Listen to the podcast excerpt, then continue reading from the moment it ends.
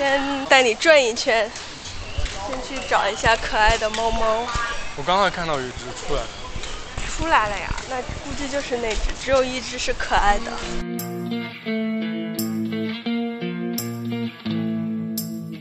Hello，现在我们是在 Coco 家的院子里，也没什么特别好看的呀。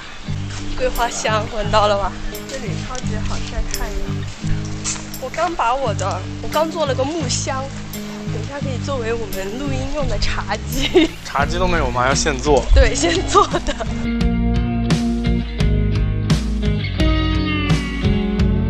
我就是来看房的时候，正好有个爷爷在这里拿报纸，证明这些报箱还是不是废弃的，是有在被用到。这种吗？这是这是个广告吧？这是别的，但反正就有人订报纸，还有人在看报纸。这个感觉好新啊，是刷过的吗？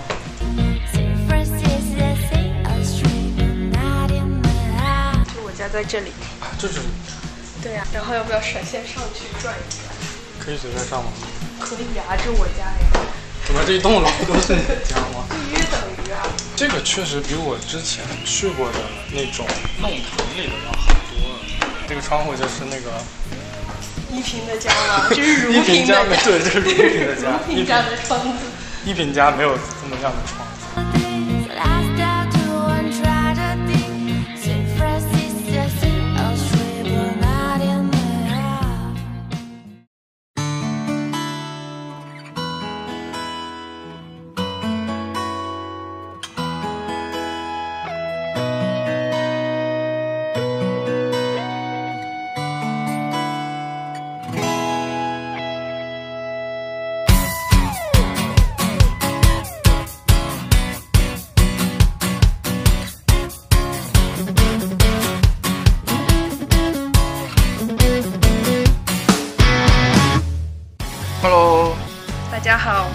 收听有机联络。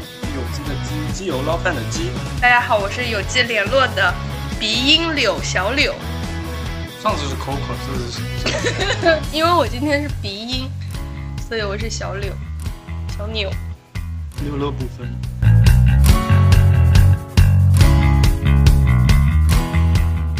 今天这一期录制的节目的时间呢，是在国庆假期期间，因为很多的人可能国庆假期都会出去玩，但是我们正好反向，我们国庆假期就在家待着。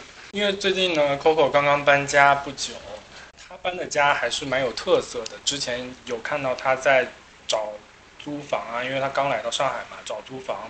上海大家也知道，上海有很多的这种啊、比较奇葩房，对，一个是奇葩房，一个是也会有一些比较老的房子，同时像弄堂啊，像一些原来的租界区，所所谓的梧桐区，这些房子都是非常有特色的。像 Coco 家，Coco 现在新家它所在的地方呢，就在上海啊非常有名的梧桐区的一一片，这边呢正好也是啊复兴中路横幅修复区，大家也可以查一下，就这一块儿其实很多那种老的房子啊，近年来都被这种啊、很好的保护了起来，同时有做了一些新的呃历史的一些呃介绍啊什么的之类的，感觉就是非常的洋气。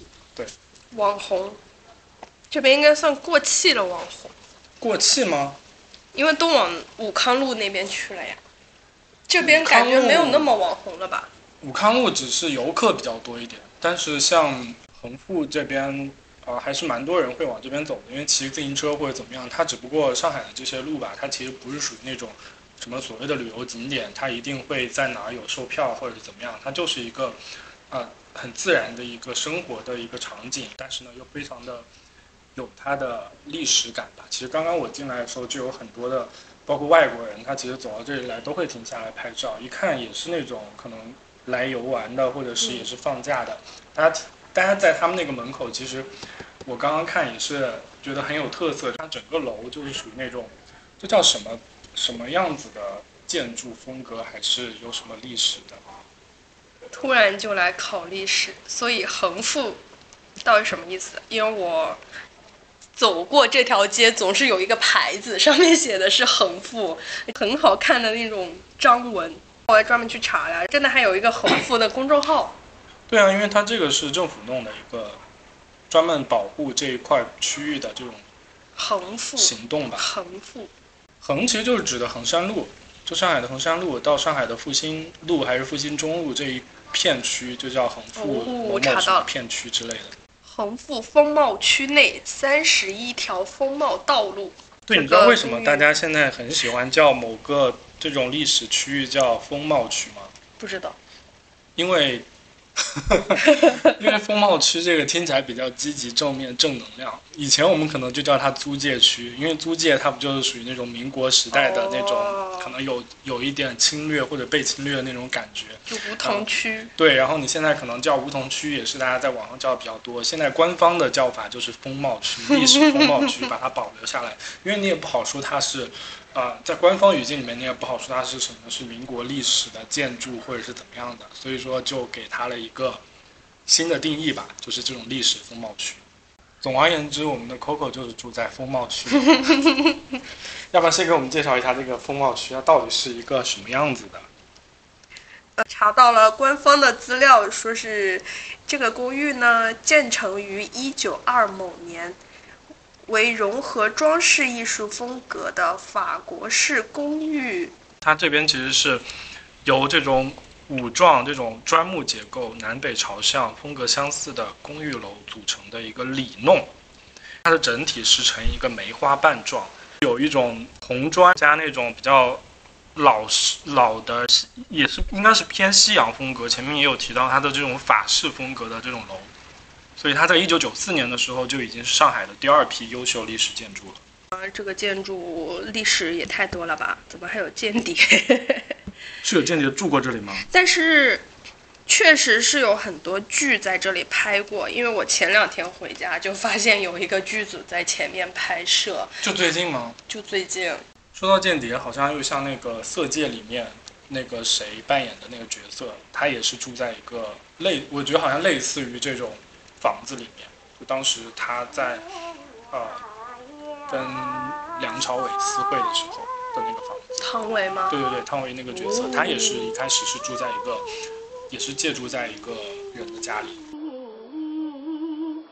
小妹妹唱歌郎中情，郎呀咱们俩是一条心。其实就像 Coco 房房子，它进门的时候，其实就是那种非常民国风的那种呃楼梯往上的那种感觉。楼梯在正中间，在一个大厅里面的正中间盘旋而上，在那个楼梯间的那个窗户又是非常高的那种，大家可以想象到那种民国的建筑。我们刚刚之前好像 Coco 说。有有其他朋友来说他是住在一平家，一平家，但其实今天看到那个楼梯的窗户的高度，我觉得它比较像如萍家，里面是大户人家的那种。外面很像如萍家，对对对整个房间很像一品家，因为只有一个窗子。对，房间里面也可以形容一下它到底是一个什么样子。它其实是一个非常不是那种很规整的正正方方的，它是有弧度的那种，就国外很常见的这种弧形阳台对弧形的那种，只不过它不是阳台，它是一个因为它只有一个开间。对这个窗户直接朝外。对。进来之后，你想参观就进来，一目 了然。是的，看完了吗？进来了吗？已经看完了。其实这个房子还挺奇葩的，你觉得这个房子算奇葩是吗？它主要有一点是它的厨房、厕所在外面。对对对，刚刚我们想要洗手、吃东西的时候，因为知道这个厨房在外面还要出去洗手，我们就用了湿纸巾擦了一下水。有很大的落地窗户，阳光洒在地板上，也温暖了我的被子。耶耶耶耶耶耶耶耶耶耶耶。你是怎么找到这个房子的？也很好奇。不瞒你说。我是某书上找到的，我们真的没有收赞助。其实，嗯，来这边找房子无非就是几种嘛，自如 APP、我爱我家 APP。但我没有想到的是，我这一次找房子是通过一个社交媒体。嗯、为什么要去社交媒体刷呢？主要是因为不想交中介费。对，因为你但是社交媒体上也有可能会刷到中介啊。对对对，就是我其实社交媒体上刷到了很多，嗯，怎么说呢？非知名的房产公司，他们就会要收百分之三十到百分之五十的中介费。但我觉得其实上海的中介费比北京要便宜，北京都是嗯百分之百的中介费，你跟他还价可能能还到个百分之八十。对，是不是说明上海这边，嗯，比起北京稍微找房成本还是要低一点点？我在呃某书上刷刷刷刷，会输一些关键词。我我一般会搜我想要住的区域，再搜找室友或者是转租，就这样的关键词搜的话，其实会出现很多。基本上是用了一个月的时间，每天刷，每天刷。反正也闲嘛，上班的时间就是用来给你找房子的，对，然后就找到了。其实来这一看这一家房间之前，我已经看了大概有十套房子了。这么多，是的，其实非常讽刺的是，当时我给自己列了很多个要求，租房的要求，但是这个房子一点要求都没有达标，但是我租下了。那你当时的要求里面有哪些？就很多，比如说不能住一楼，对，目前这个是一楼。要有电梯。但其实如果是一楼的话，有没有电梯也无所谓了。不，其实我想要有电梯，其实是想要说它是要稍微年轻一点的房。高高层那种。对对对，我觉得其实我的总体的房子租房的需求就是要安静。那其实你如果有电梯的话，你就可以隔绝掉你住在一个二楼或者三楼，整个人呃就很多邻居在楼道上走来走去的这种。其实也是因为之前租房子踩过很多雷嘛，比如说楼道很吵，或者是说一楼潮湿，或者是说小区太老了，隔音不好。但是这个房子就所有的要求中了你每一个不想要的点。对，但是看到这个房子的时候，就是有一股感觉，我也不知道为什么，但是我现在回想了一下，可能戳中我的点还是因为它好看。你的好看指的是外外头，或者是说怎么样的好看？对，其实它外观进这个小区的时候，就可能会被震撼到，嗯，而且是它会给我一种很怀念的感觉，因为我之前在日本的时候，我们学校的整个建筑的装饰风格跟这个装饰很像，所以就会有一种很亲近的感觉。而且走进来的时候，很多老人家，然后正好有一个老爷爷在取报纸，整个这个小区的感觉是很像，怎么说呢？小时候的感觉，就大家都住在一起，很和谐。是有那种生活气息、生活感的地方。其实我本来是想在新华路和法华正路那一带租的，因为那一带底商有很多小店，有很多菜市场，呃，也有很多人可以临街吃东西。其实那样的感觉也是我很想要的一个整体的感觉。其实刚刚说到底商，刚刚进来整个小区门口的时候，我就看到在类似于小区门卫处有一个很小很小的那种唱片店，对对对，好像是一个老老人家开的吧，有很多人在那围观。刚刚那个老人家就还在给大家介绍那个唱片，还是那种 CD 啊或者是什么黑胶之类的，对对。然后他还给他们介绍各种音乐啊，这个 CD 的演唱者他的一些什么近况之类的。我看到还是蛮年轻的那些歌手也在那个上面有一些，比如像 Coldplay，还有对，然后还有我看到现在在那个门口贴的是末代皇帝的原声的那个东西，黑胶对原原声黑胶。所以其实就是我觉得这种景观可能确实只有在上海这样子的街上能够看到的景观。对，而且那家店它 CD 经常换，而且我看见有很多人会去买，还挺神奇的一个地方。因为因为其实整个这一片是属于上海音乐学院很近的地方，我觉得可能也有关系，而且包括附近还有很多卖呃音乐乐器的店，而且还有很多人会背着乐器走来走去，感觉整个景观确实还挺特别的。之前因为我住一楼嘛，就会听见那个外卖小哥他一边送餐，打完电话之后，他情不自禁地说：“哇，这个房子好好看啊！”一边跑 一边在送餐，我觉得真的可能就是对于一种美的东西的普世价值的一种喜欢。对，不管你是谁。而且有时候找房子真的是一种缘分。我们之前不管是在北京也好，还是在上海也好，大家都是在不断的再去需要去找房子的，有这样有这样子的一个需求。所以其实找房子是一种缘分。那会不会也是因为之前你看的，你刚刚说有十家这种，可能前面的真的太糟糕了，或者是有各种各样的问题。那你在找房子，不管是以前在北京也好，还是还是后来到海南，还是来上海，你觉得找房子过程当中会有哪些踩雷的地方？你见过有比有更加可怕的房子吗？很多都是经验积累起来的。那呃，比如说在北京找房子的时候，可能真的是每天看个五家，你都找不到心满意足的房子，因为中介他就是不停的想带你看，不停的想带你看。所以我这次找房子，我就把我的明确要求写下来给中介，而且是要求中介他把房子的视频或者信息先发给我，我筛选一下。我就想着，我如果能通过图片或者视频能否定掉的房子，我就不去看了，我就不去跑了。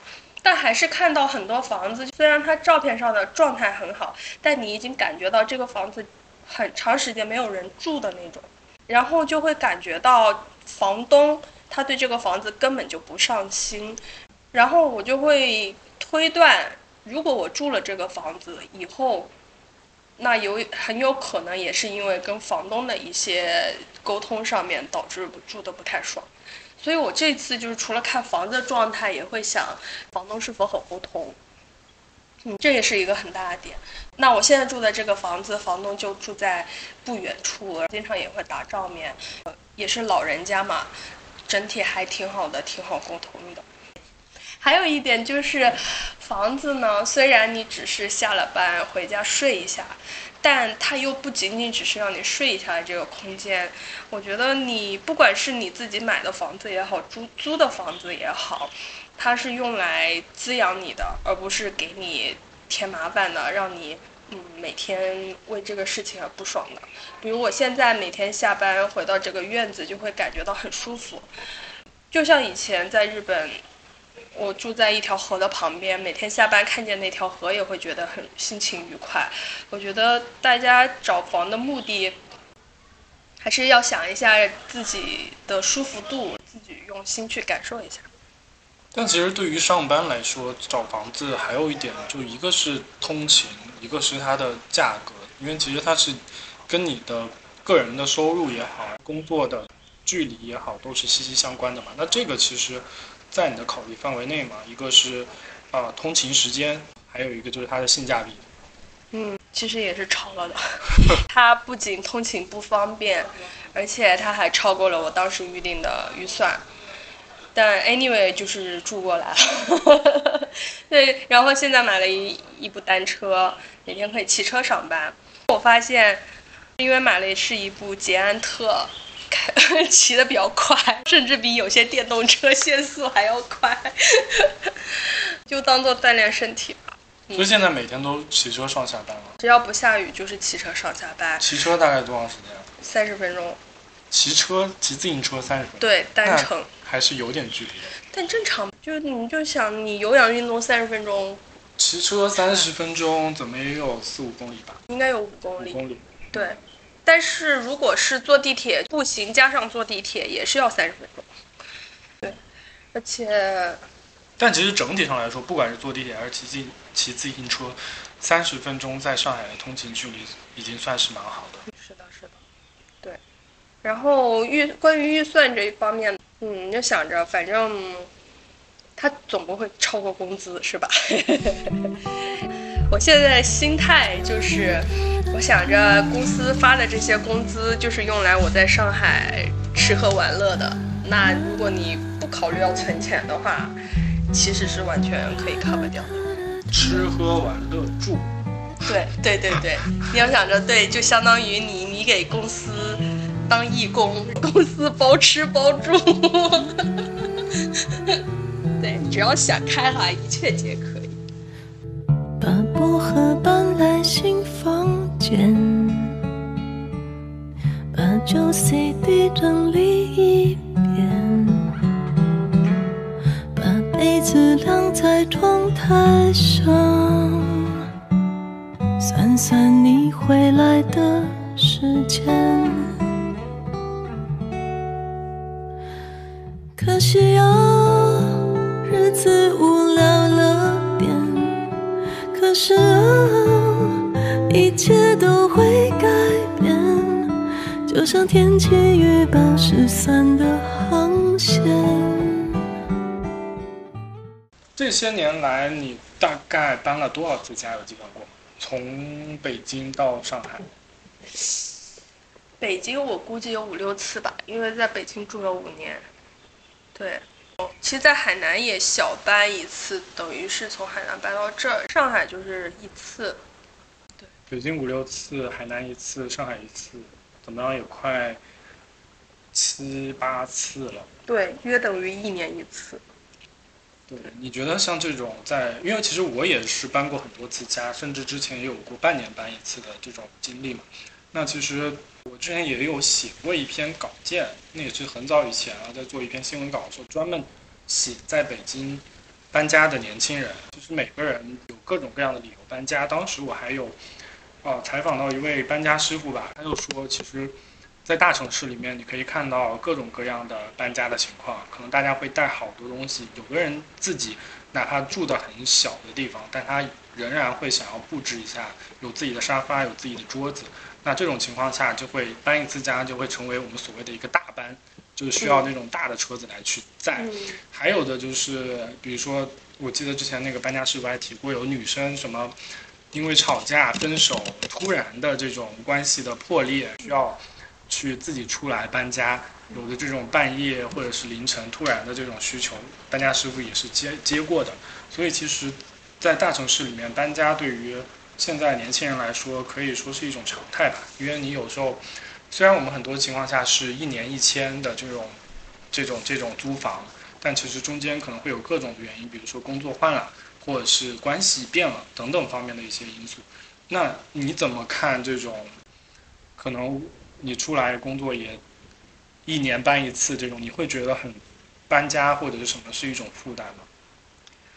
我觉得搬它本身不是负担，搬之前你要清东西，和搬之后你有可能要添置很多东西，包括你添置的这些东西，比如像纱窗、窗帘，可能你在下一个家你完全就用不到了。整个这样的过程对我来说是负担，因为我在北京也相当于从自如的小班到中班到大大班，就经历过这样的过程。但是我把当我把所有东西打包好，我去海南的时候，其实我只寄了四个箱子去海南。我的有一半以上的行李就在北京放了半年，我甚至都想不起来我有我在北京放的那些行李里面有什么东西，直到最近。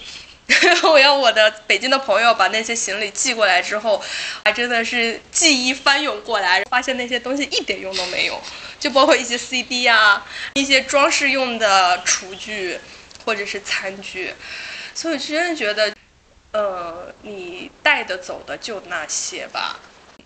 我最近觉得以前做媒体行业的时候，可能随身会放一个小箱子放办公室，有时候会马上就要走这种情况。要回想一下，那个箱子里面需要的东西可可能就只是真的是你最需要的东西，就是几件衣服、洗漱用品，就 OK 了。那像你到了一个新的家，你刚刚也说，可能你在一个新的家里用的东西搬了之后，在另一个家里可能根本用不到。那这种情况会不会导致你，比如说你现在刚刚搬新家嘛，你想要添置东西的时候，会不会想说，哎，这个房子也不是我自己的，我我我有没有必要给它布置成一个什么样子？这个平衡点在哪？嗯，我现在状态就是尽量让它空着，我觉得就是越空的话，就是越舒服的状态。因为我觉得很多东西堆积在一起，你并没有拥有它，你只是处于某个消费主义的陷阱，让你买了它。我现在加了一些出二手东西的群，我现在最近在群里面卖了很多我以前二手的东西，还挺快乐的。包括我在海南住的那段时间买的窗帘、衣架，就二手很便宜的卖掉了，就很开心。而且我在那个群里面也买了很多十块钱的衣服。用来上班穿 也很开心，因为我觉得上班就只配穿十块钱的衣服。最近也是想在断舍离吧，尽量少拥有一些东西。看完的书就尽早卖了。其实我进到 COCO 的这个新家，第一感觉就确实就是还挺空的，虽然确实不大，但是整个都很规整，每个东西都是不像不像我现在的家，因为我我其实现在也面临着一个。马上要搬家的一个状态，所以我我也没有再去收拾家里的，只是，只是对我来说，我以前啊，我在上海住的这个，我其实是住了两年的时间，这是我第一次有史有史以来第一次续租房子，就是从北京到上海，不管是以前还是现在，就我第一次续租了这个房子，所以说其实我在这个家里，Coco 也去过我家嘛，我家也不大，但是呢，它是那种老式的一居室的那种房子，单身公寓类似那种。所以我其实，我家里东西就是很多，同时我也有养了一只猫，所以家里的这些东西大大小小，其实都是我觉得现在目前状态就是堆在那儿。当然，因为我要搬家，所以我不用再去收拾。但如果我不搬家的话，其实这些东西我有时候看着就会觉得是一种负担，就会觉得很多东西堆在那儿，好像它很填满了我的家，但是又觉得无从下脚，或者是很想把它支开，把它卖掉。但就是觉得说，这个家的感觉到底什么样的这种感觉是家？我们搬过的这一个一个的房子，你觉得它能够被你称作是家吗？你之前在北京住的最后一个房子，我觉得那是我想象中的。它是一个两室一厅，有客厅，有沙发，有茶几，有电视机。对，我觉得那就是一个。我想象中的家的样子，可能还是因为从小长大的住的地方都不是这种开间，所以我真的很希望以后可以和朋友一起住一个两室一厅或者三室一厅。其实你更想合租？对对对，哦对，其实我在北京住的最后一个房子，是我觉得最舒服的一个房子，也是跟一个室友合租一个两室一厅，那个房子是有电梯的。那个房子整个小区的氛围很好，甚至在电梯里面，外卖小哥会问你去几楼，外卖小哥会帮你摁电梯。在楼道里面，大家氛围也很好，可能更看重的是一个整体小区的氛围。包括那个房子，因为是两室一厅，而且有阳光，其实住的还是挺舒服的。还有一点就是。室友也很关键嘛，因为如果跟室友作息不相同的话，肯定会互相打扰，所以还是需要一个大家作息都一样，也不是那种像自如那种完全不说话的室友，稍微大家又有一点共同话题，周末一起吃饭的时候就稍微聊一聊，其实要求就很高了。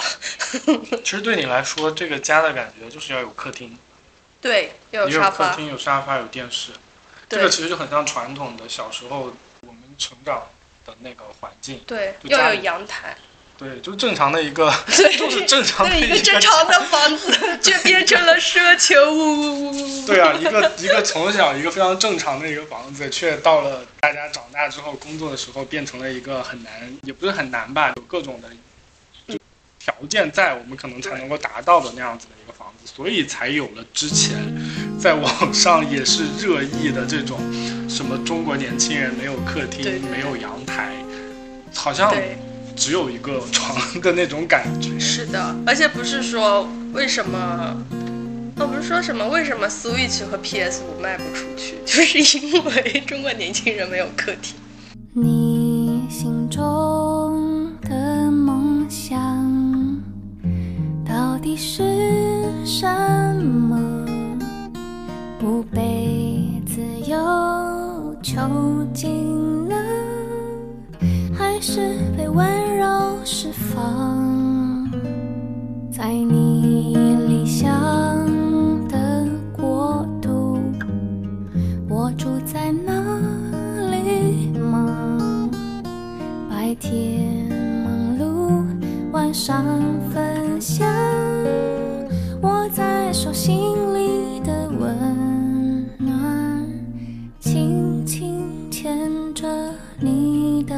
手，漫漫长路一直走，哪里都是我们的家。想到这里，怎么我会哭了呢？你觉得这种情况的出现，它到底是一个什么样的感觉，或者说它到底是是还是这种租房的呃环境造成的经济压力太大，年轻人可能收入不高等等各方面的因素，才导致了说现在租房有这么样子的一个情况？对，从租房来说，那肯定还是因为价格嘛，性价比。比如说，我如果去郊区，可能这个价格可以租到一个一室一厅，但我可能又因为工作关系，不想太累，就不想去郊区租房子。城市大城市的整体房租就是太高了，整个的一个环境就是这样子。但是你说刚刚来到这个城市的年轻人，他又有多少的收入能够去 cover 掉他的这个房租？这个其实也很难讲。因为我可以讲一下我以前这个房租的一个变化，因为我我以前最早去北京的时候是和一个朋友一起合租的一个两室的房子，而且也是没有厅，北京的那种。老房子中间有个很长的那种长廊，是厕所在在这个长廊的旁边，嗯，窄的吧对，就隔断。也不是隔断这种很老的房子，就一个次卧，一个主卧，主卧带阳台的这种状态，电视什么的都在主卧，嗯。所以我其实是住在一个次卧的一个环境。当时我记得应该是一五一五一六年那个时候，应该是八百块钱，在北京的南三环左右的一个地方。便宜啊。对对对，八百块钱。但是我那个时候的，我刚刚进入媒体的时候，我的薪资是四千多块钱。都一样 现在也一样 吧。对对。所以其实这个八百块钱和四千多块钱相比呢，应该就是五分之一。其实如果按照比例来说，其实是蛮少的。你你整个的这个性价比来说，那个房子是挺好的。那后来慢慢的，可能经历了一些呃工作上其实收入没有多大的变化，但是因为你的人际关系，包括你个人的关系，比如说你谈恋爱了，或者说你去跟更多的人去接触了，你有了新的室友、新的环境，那个时候可能变成了两个人去租一个大的、比较大一点的一居室。从那个时候开始，基本上，嗯，大家一起承担的话，一居室的那个房子大概我记得是三千多块钱，最早的时候就从八百到三千，当然三千可能也不是我自己一个人承担，但是就是这个这个价格的提升，再到后面就变成了。呃，比如说这个关系破裂了，然后大家又要所以这是在讲一段感 没有。房租的一个变化。之前是两个人租三千嘛，现在变化之后，我自己出去之后，我反而租的也是差不多的。一个跟对又跟其他的就是朋友你没办法降级了。对跟其他朋友去合租了之后，我的我的租金依然是大概三千左右的那个钱，但我租的是两居室当中的一居室。嗯，从那个时候开始就开始接触到自如这个样子的一个 A P P，它为你提供一些新啊、新装修的房子，但是呢价格来说又比一般的房子要贵嗯啊，但是它的就是优点就是便捷，不需要你去怎么管，所以从那个时候开始接触自如，房租就立刻就上了一个档次嗯，所以到三千租一间租一居室，从三千租一个小卧室，再到后面的任何一居室就变成了四千五往上。我记得我在北京最后一个租的那个房子也是自如，是一个一居室，还比较大。我那整个房子就是五千八百块钱的一居室，哦，那个那是自如吗？对，那个是自如。哦，但是那段时间就正好是我在武汉疫情期间的那段时间，所以整个我五千八那个房子我就空，就空置了大概四五四五个月，还是每个月都要付五千八百块钱的这样子的一个状态，所以整个就是从原来八百块钱到五千八百块钱，这个就是这么几年下来的一个变化，这这个就是现在中国大城市房租的一个变化，对，是很现实的一个问，题。你这还聊到了 租赁市场的变化，话题突然变好大。其实我确实因为疫情，我是观念是转变了。疫情前我是一定要单间，一定要独居，但是我疫情之后那段时间正好我又是合租，我就感觉到了疫情那段时间合租的好处。不然你真的就是你一直封在一个楼里面，你没有人说话的话，真的会很烦。所以，但是我我 这个感受可能跟你就有点不一样，因为说到 说到疫情期间那那个租租房子，就是住住在哪儿的情你。那段时间是因为我在对我在上海疫情那段时间的时候，我就是自己一个人住嘛，是一一整居室。那个时候一居室的人其实是有非常好的一个好处，就是你发物资的时候，他其实是按照家庭来发的，就是你一家他发这么多物资，你要是一个人的话，你的物资其实到后面是根本吃不完的。我到后面我的物资都是前后左右上下，我到处到处去送那个物资，但是就存在有一有一种情况，就是那种合租的，比如说可能三个人合租在一起，那他就要一起去分摊那个政府发的那些东西、物资什么的，他们又会觉得不够，所以其实这个就是当时在在疫情期间如果被封了这样子的一个比较好的地方。另外还有一点就是，你如果是一个人租，假如那个时候你如果阳了，你可能就是你自己出去就好了。但你如果是合租的话，你其实合租的其他人都要可能都要受到一些牵连啊，或者是什么样。所以那个时候我觉得突然那个时候突然觉得一个人租还蛮好的。哇，这个个体差异也蛮大的。对，因为在北京疫情的时候，我们小区没有很严重的那种集体转运的情情况，但是就是要居家办公，所以整个人的情绪压力啊什么的，艺人嘛，一定要出门的那种，你一旦不能出门，你整个人真的是就会被憋坏。还好那个时候有个室友。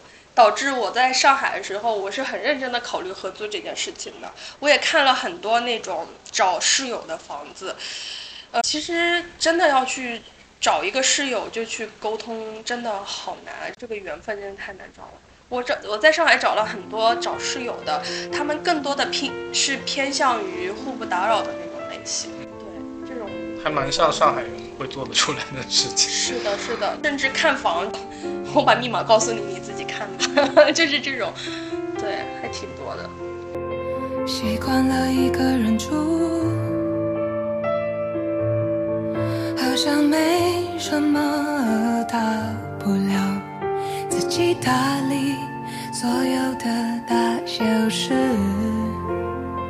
不羡慕也不孤独，反正人总会找到适应的方式。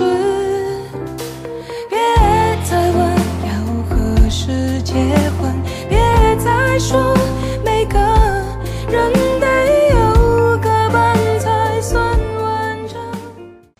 以你现在不想搬家的主要原因是因为东西太多了吗？现在倒是也没有不想搬家，现在只是会有一种感觉，就是觉得在，因为我一直以来会觉得在大城市里租房子，嗯，我并不太想把它称作是家。嗯，有时候可能会说，嗯，回家或者是怎么样，呃，我会觉得它只是我租的地方。有时候我可能会跟一些朋友说，我回我回租租处或者租的地方，我有时候就会很麻烦地房子会生气吗？都住了两年了，还这么称呼我？我就会很麻烦的把它要一定要把它点名说它不是家是租的地方，对。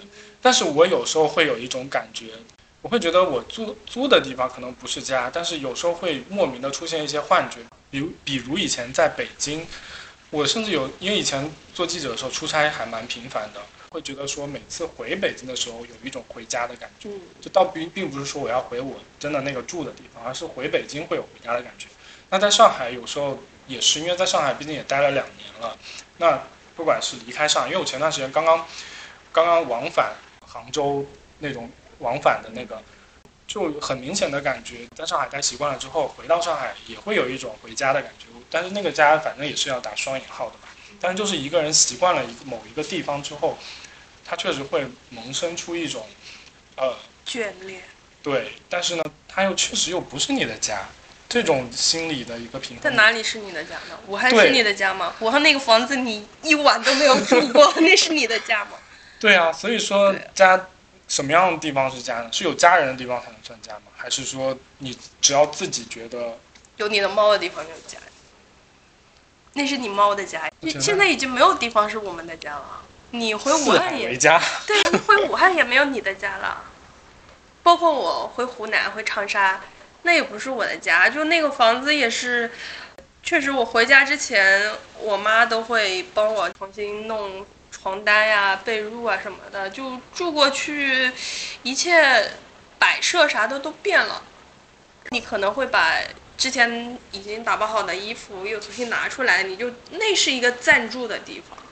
对，然后包括过年，所谓的过年回家，那只是你过年回的家。你工作的地方，比如像我这种这几年各个地方住住一段时间的人来说，家这个概念就是自己心比较安心的地方。包括我住在日月湾有一段时间，就是会去海口玩，或者是 去北京看演唱会。回去的时候就会一心想着哇，我要回日月湾了，我要回家了。就在那就在那边有一段比较安定的生活之后，你就会习惯。是人都是这样吗？还是说我们作为一种碳基生物都是这样的？还是说这是一种妥协？你觉得它会是一种妥协吗你在大城市，你在别的地方工作生活，你就必须得妥协，说你没有家。你的目目前的那个状态，可能你不是以赚钱为目的来的上海，但是很多人大家都是以可能就是赚钱为目的来的，不管是上海还是什么北上广深这些地方都是这样子，特别是深圳嘛。那你深圳这种城市，大家都说它就是来打工的或者怎么样的，那其实这种就会成为一种说，我只是来赚钱的，我也我也不是来成家或者怎么样，我是来立业的，我也没有想要成家的这种感觉。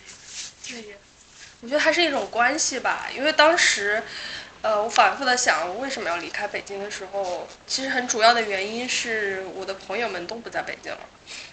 你在某一个地方建立起了你一定的关系，有经常会要见的人，或者你对整个城市的运作有了解，你已经很熟悉这条路怎么走。我跟你说，我现在上班骑车已经不需要高德地图了，我可以自己认路上班了。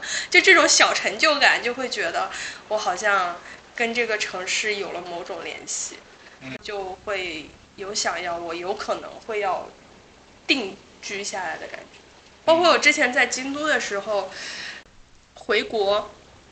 特别搞笑的有一次是我在京都刚搬完家之后我就回国了，应该是过年吧。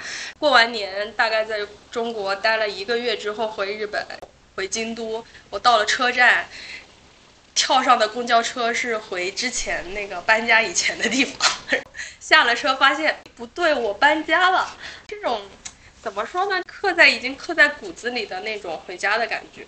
就成为了一种习惯，成为了一种对，对对自然而然的反应了。对，包括我现在就是回想起来，我对上海整个上海的感觉，就是我是在寻找一种类似于故乡，但是又比故乡更好的地方。就比如像我们湖南这种城市的故乡，它是有底商的，有小吃街，有菜市场，有老人家，还有那种呃卖青菜 的地方。整个小区大家也懒懒散散，偶尔晒太阳，偶尔下雨，整个感觉是更靠近故乡。但是呢，它的市政管理或者是它整体的服务又比你的故乡要更优一点的地方。那同时，它的成本也要比故乡要高很多的地方。对呀、但是故乡也不会给你发那么多工资啊。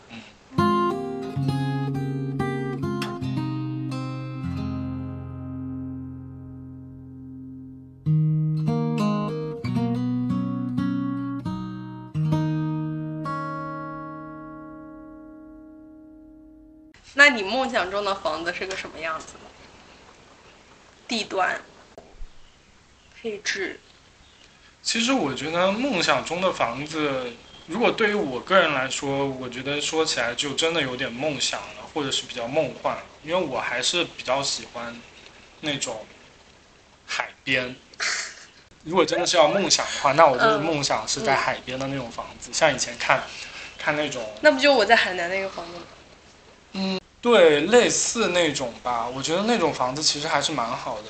但是因为其实去了之后才知道，它其实有很多问题，就比如说很潮湿，那种海风吹过来，其实对房子的结构什么都会有影响。对对对，这个其实是是一个问题，对一个现实问题。但是，而且住在海边，就像也也很潮湿嘛，这种环境其实也不一定说它最好最适宜。但是你会觉得，如果是梦想的话，那就是想要住在一个呃可以看到可以看到海，出门走不了多远就可以看到海的一个地方。我觉得那样会让自己的心情比较好，而且整个视野会很开阔。而且如果那个时候还能够有一份，有点像数字游民啊，就是能够有一份 什么远距离的工作在那儿。那你还是得要工作呀，那你就不不工工作不行吗？你成天想着这个逼工作，你不工作，你哪来的钱去住你都要你梦想了，就不用想钱的事情了。那纯梦想，那就是在海边待着了。我觉得那个是我梦想当中的一个房子。但我就是在海边待过之后，如果你不冲浪或者不潜水，其实对于住在海边，会很无聊，是吗？对，对对对，我嗯，因为碰到过很多人住了一段时间就走了嘛，觉得很无聊。对，而且你像海南，就是比如像那什么陵水啊，那边其实很多商品房，其实价格都很低，但没什么人去住，因为很无聊，很孤独，而且好多就只有老年人会冬天去住一段时间。整个配置就是你到了夏天啥都没有，你小卖部都不开，就整体嗯。其实我现在就是觉得我每周都可以参加活动，还挺好的。现在更趋于这种，住在市市市中心，对对对，住在市中心，然后嗯，整体这一片区域虽然人多，但不是那种拥挤的状态，就不像那种旅游区吧，不像那种什么外滩，是那种拥挤的状态。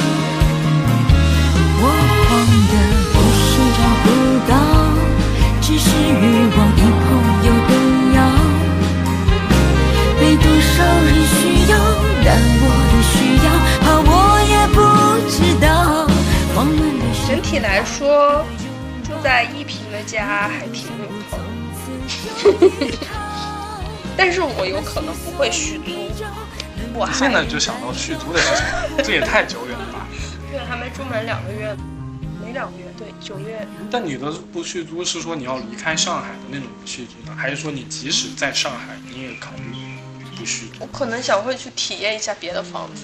我现在可能会想要列一个单子，开始断舍离，卖掉一些二手的东西，尽量让我搬家的状态是一个小搬。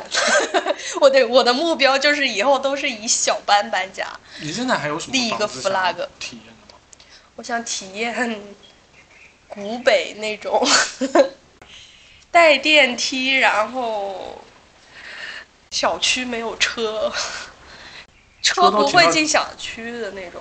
车都停到地下室了，对对对，是就是古北富人区呗，小高层。它也对我想住高一点房子，其他的体验感在哪？你想要体验的是什么？因为其实我觉得你住住这儿的体验感，我觉得是很容易理解的。来了之后，你就很容易理解为什么会想要住在这儿去体验了。但那种小高层，我知道了，《东京女子图鉴》里面永远都不满足啊。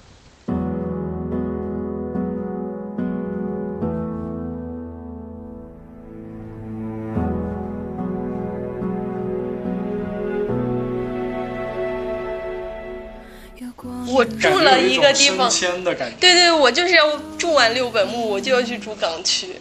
但他最后不是还是选择了住回到个？对我有可能最后就是又住回哪儿呢？但他最后住的就是显然是自己很有钱了，就住了一个那种那还是有钱的呀。很好的街道吧，应该也是。对，那种就是最后，最后还是和平的街道。对，就住的那种小街边的那种。但是那种应该就是你真的就是人生积累到一定的阅历或者有了一定的就不 care 经。济之后，你就对，因为你前前面那些东西都看过了，都住过了，都感受过了，最后就是对自己好就好。是的，是的。但你现在还处在说我想要看一看对的那个阶段，对对，而且但是我现在已经经过了想住海边的阶段了。你都住过了，明年我们再录一期我住到了 高层，富人区。高层，对，那今天我们就跟大家聊到这里喽，拜拜，我是小柳。拜拜。他曾在被城市驱逐的灵魂，翻找清晨的垃圾。我曾在回忆便是我是我的，只有心上的疤痕。